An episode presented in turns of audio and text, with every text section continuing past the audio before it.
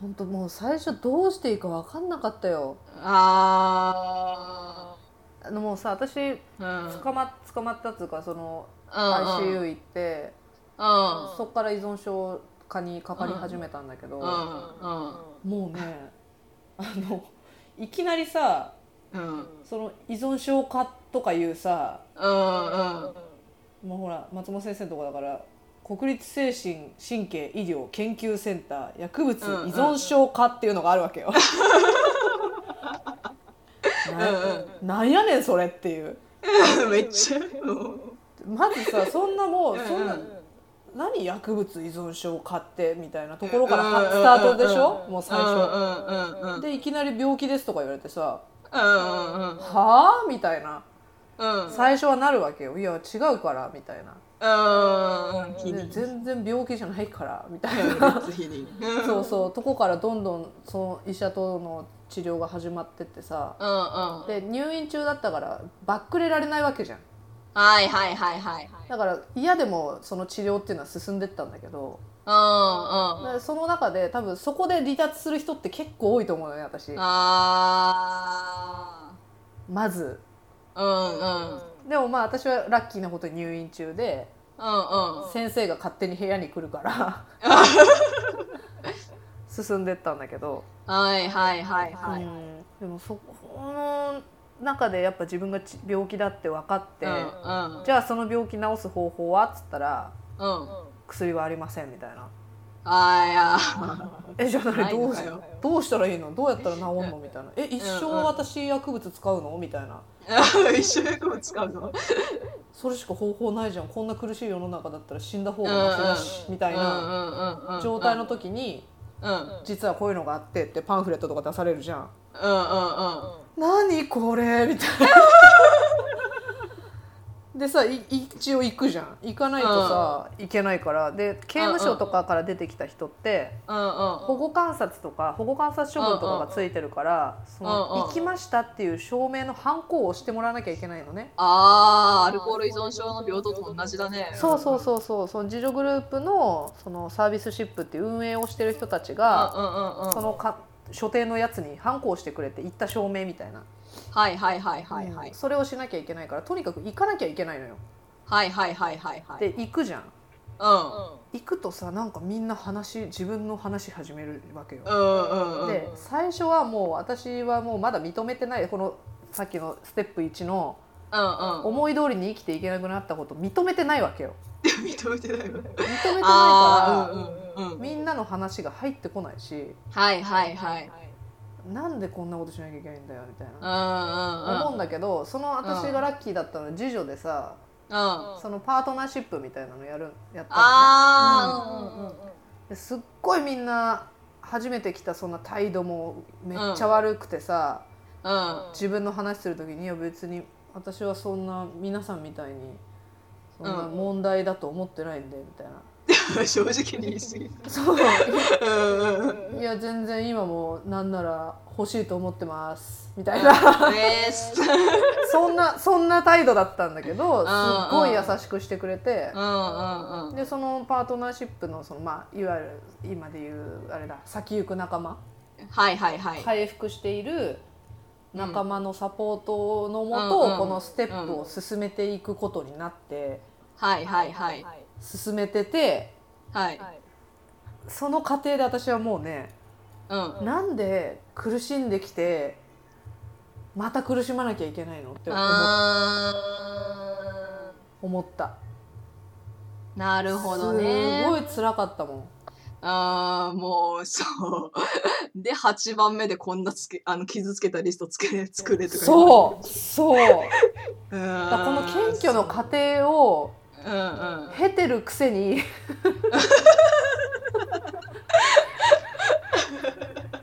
ってなって。だから結局だからやっぱ何度もやったよ。ああそうでしょうね。8以前を。うんうんうんうん8が進まなくて。はいはいはいはいはい。うん。あでもなんか確かに12ステップの本に、うん。まあ、6と7に来て、まあ、自分の性格変えるというこの強い決意があるから8番目と9番目をちゃんと進めることができるっつっていてやそうそうだと思う。そうそうそうそうそう。そうでもそれをちゃんと決意するにはまず4番目と5番目やんないといけないじゃん。ちゃんと。そうそうそうだね。あやっぱ問題があったんだっていうふうに気づかないといけないじゃん。理にかなってるよね、本当に理にかなってると思った。だからあの年々何度もやっていく中でうんうんうんどんどん変わってったもん。あその感じ方もそうだし棚卸しの質質自体が変わってったね。はいはいはいはい。多分最初にやってた時はやってるポーズっていうか、いはいはいはいはい。うん、なんかそれこそその見栄じゃないけどさうんうんちゃんとやってますっていう自分をパートナーとか次女の人とかい治療者とかに見せたくてやってたみたいなところあって。自尊心が低いとこういうことをするいや本当にあったよねそんなこともね。うんでも、うんまあ、何度も何度もやっていくうちにうん。あこうじゃないなって自分で気づき始めてさ。うん。だんだん質が変わっても私 NA の12ステップはやんなくても大丈夫って感じ。まあややんなくて大丈夫じゃないけどやり続けてんだけど、まあこのあと三森先生から説明のある12ステップを、12ステップ 12, 12目をずっと実践してるんだけどね。うんうんうん、うん。そうそう。そうなんだよね。いやでもやっぱねその状態からこんなこと向き合うなんてマジですごいわってちょっと本当にあの今やってて思った。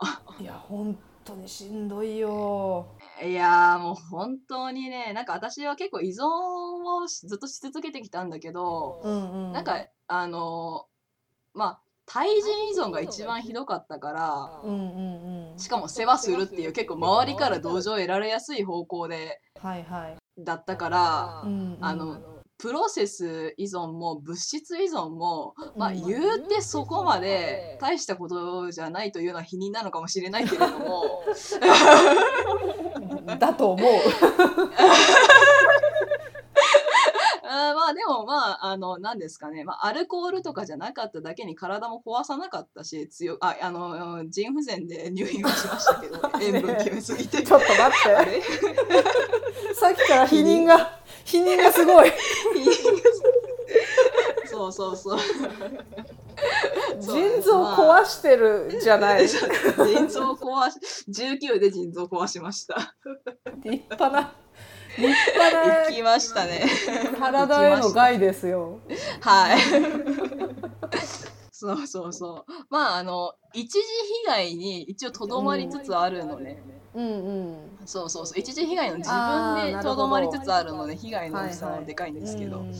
うんはい、あのまあカフェイン決めたからといって人に何か暴力を決めたわけではありませんでしたし。そうだから二次被害のこの人にめっちゃ言った状態でこんな傷つけた人のリストを作れって言われて、シラフで自己治療する術もなくやって、えーそれずっと続けてるんでしょ？でも本当にねいやもうちょっとねもう本当ねあ尊敬するわって思ったもん。本当にだよね。重症アディクトうんどうも重症です。重症ですそうそうそうそうそうまあこれが8番目でで、うん9番目は実際に謝りに行くという感じですねああね。でもまあ八を経たら九はそんなにおーじゃないの？まあもう覚悟決まってるもんねうん。そうそうでまあ自助グループとかでこの9番目やるときにまあ一応はそのちゃんとあのこまあ謝りに行っていいのかどうかっていうのもまず基本的に決めないといけないし。そうそうそう、まあ、自分が謝りに行きたいから謝りに行くっていうのは、まあ、大切なんだけどそうだねあのちゃんとそれを聞く人の気持ちもちゃんと尊重しようっていうので、そうだね。まあ、ちゃんと吟味したり相談したりするんですよね。相手の相手第一にね。そうそうそうそうそう。でまあ言われたのは、まあ、その結局このステップに何が大事かって言ったら、まあ、自分のやったことをちゃんと見つめて、まあ、それを変えていこうっていう変わっていこうっていう意思が一番大事なんだよね。はいはいはいはい。そうそうそうそれを持ち続け、まあ、実際謝れなかったとしてもあの、まあ、ちゃんとそのこういう加害を加えたのだから変わっていかないといけないなっていうのを持ち続けるのが大事これが9番目です。うんうんうん。でまあ10番目はこの4番目から9番目まあざっくり言うとそれをちゃんと日々ずっと繰り返していきましょうねって話ですね。あの自分の生き方にもんのチェックをしたりとか何かあったらちゃんとチェックして、ちゃんと人に正直に話してうん。で自分の性格の問題があるんだったらあの見つけて変わる準備をしてでまあ謝るべきことがあったんだとしたらちゃんと謝っていきましょうといううんそうそう継続の意思をつけるのが10番目で。す。でまあ11番目になってきたらなんかもうマインドフルネスみたいな あの瞑想？みたいなこと書いてんだけど。そうそうそうそう。禅の禅の禅の精神。そう。あ そうね。そう12ステップっていうのは全体を通して、まあ、セルフコントロールを手放すことも一つの目標なのね。うんうんあのまあ、自分で自力で何とかできるということの意識を捨てましょうと。うんはいはいはいまあ、変えられないものですよ。変えられないものと変えられるものをちゃんと見分けて、もう変えられないものに対しては手放しなさいっていうのを全体を通してやるのが12ステップなんだけど、うんうん。そうそう。だからもう11番目は、なんて言うんですかね、まあ、今ここ、あの、マインドフルネスでよく言われる今こことか。う、んうん。自分の意志の力のその対極にあるところに流れに身を任せなさいっていうのが11番目です。うん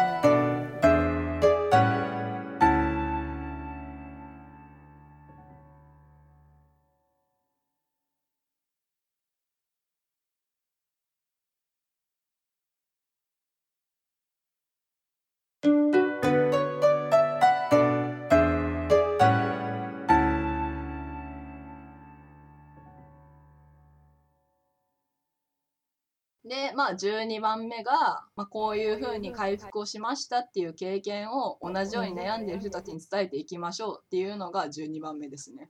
はいはいこれ NA の12番目をもう私はずっとやってますねそうですね。ずっと活動で、こう、薬の話してっていう、そうそうそう、啓発していくっていう、そう。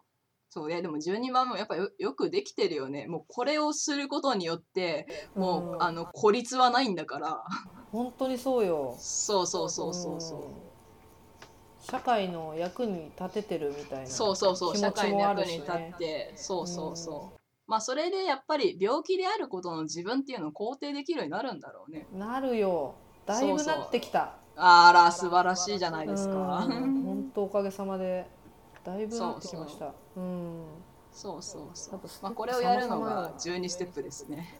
こんなのもね授業でやったりもそうですねう。んずっとしてますねう。んまあなんであの気になった人は Amazon で書籍売ってるから 買ったらいいと思う。アマゾンで売ってるとは思わなかったなあ本当？あのうん売ってた売ってたよなんかいっぱい。あの本そうそうそうそう。あの当メルカリでは見たメルカリでは見た。依存症者かな。売るなやと思ったけど。そんなこと売るメルカリで見るんだ。12ステップっていうのはなんかもともとその宗教とかあのそういうところでまあこういうふうに生きれば楽になれますよっていうのを基本的な原理の部分が12ステップって言われてんのね、まあ、ただなんかこの宗教とかになってくるとさお金目当てでなんかちょっとわけわかんない方向に行ったり付け足されていったり歴史の中であの政治のためにこういうふうにやっていこうっていうのが付け出されていって、まあ、忘れ去られていったっていう話なんだけど、うんまあ、依存症者の人だけじゃなくて、まあ、誰がやっても結構生きやすくなるためのプログラムなんだろうなって思う。よ。うんそうそうそうなんか本当全人類におすすめしたいよね。全人類におすすめ。そう。効果がある。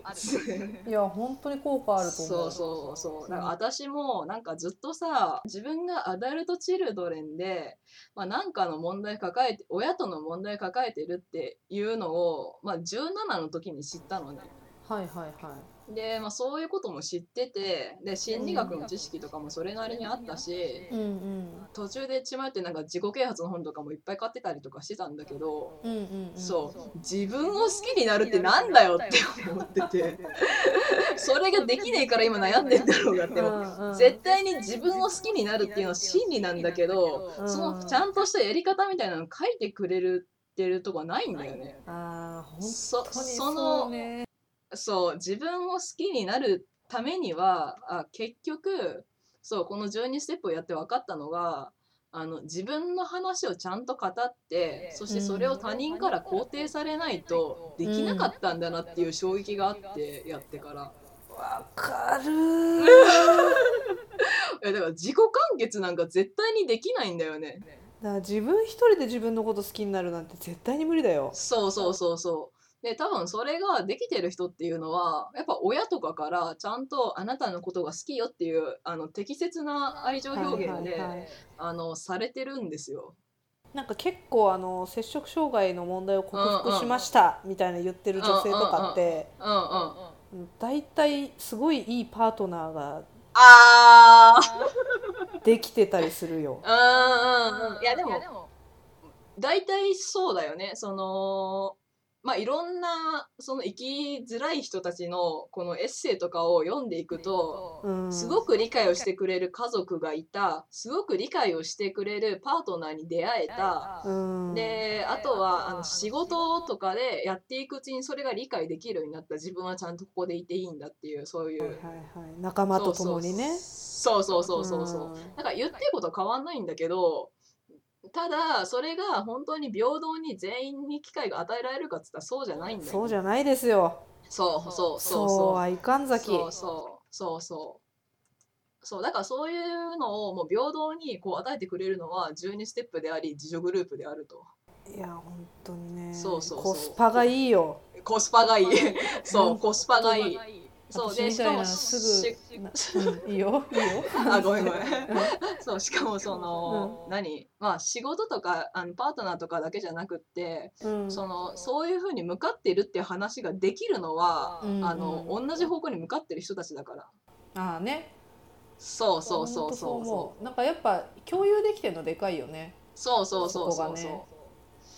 っていうのもあるしパートナーとか家族だけに全部一方的に背負わせるって形にはならないから、うんうんうん。そうウィンウィンでおすすめ。ウィンウィン。ン。ウィンウィン。ウィンウィンおすね。う。んウィンウィンおすすめそう。いやね共依存めっちゃしまくってたんだけど人の世話を、もううんうん。プロセス依存が物質依存をしていない時は人に依存していると言っても過言ではないぐらい私の人生は常に人に依存するか、まあ、何かに依存するかの人生だったんだけどいやドッペルゲンガ やっつ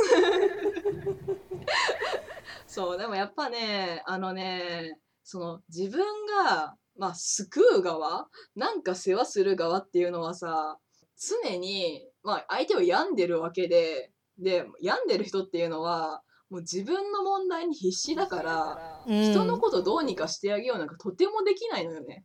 できないよ。そうそうもう相手の話をちゃんと聞いたりとか、うんあの相手に対してあのこうちゃんとした言葉を与えるとかうんできないのよね。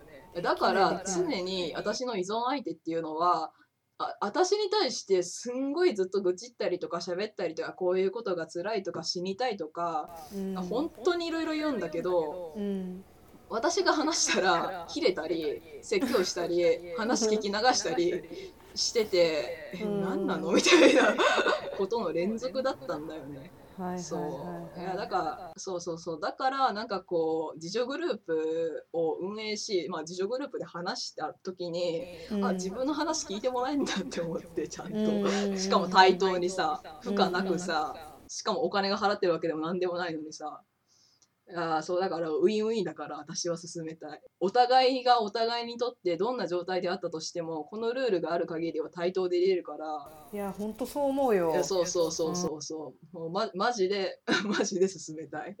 そうそうそう。つながり続けてることに意味があるよね。そうそうそうそうそうそうそうそう。まあだしそのやっぱり自分のその辛かった経験っていうのがあるおかげで同じように辛い経験をしてる人の気持ちも分かってあげられるんだからうんうんだからこの世間一般とかでメディアとかでこの、まあ、きっと私も含めてあの何かを表現する力があったとか、うん。あの仕事がうまくいったとか恋人ができたとかっていうのは、もう一握りなのよそれで回復してるって、うんうん出てる一握りなんだよね。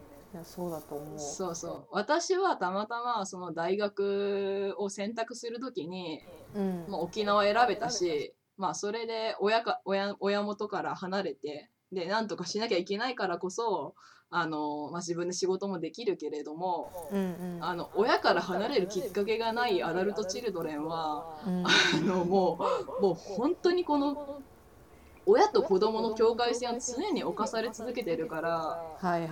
出ていくことに罪悪感を感じてしまって、うん。あの出れなかったりっていうので、もうずっとこう束縛され続けてるんだから、うん。そうそう。やっぱそれをねこう平等になんか外に出ればいいとか仕事でなんとかうまくいったっていうのはやっぱ勧められない 私も。うんそうだねそうそうそうそうそれこそギャンブルだよねそうだよね本当だよね。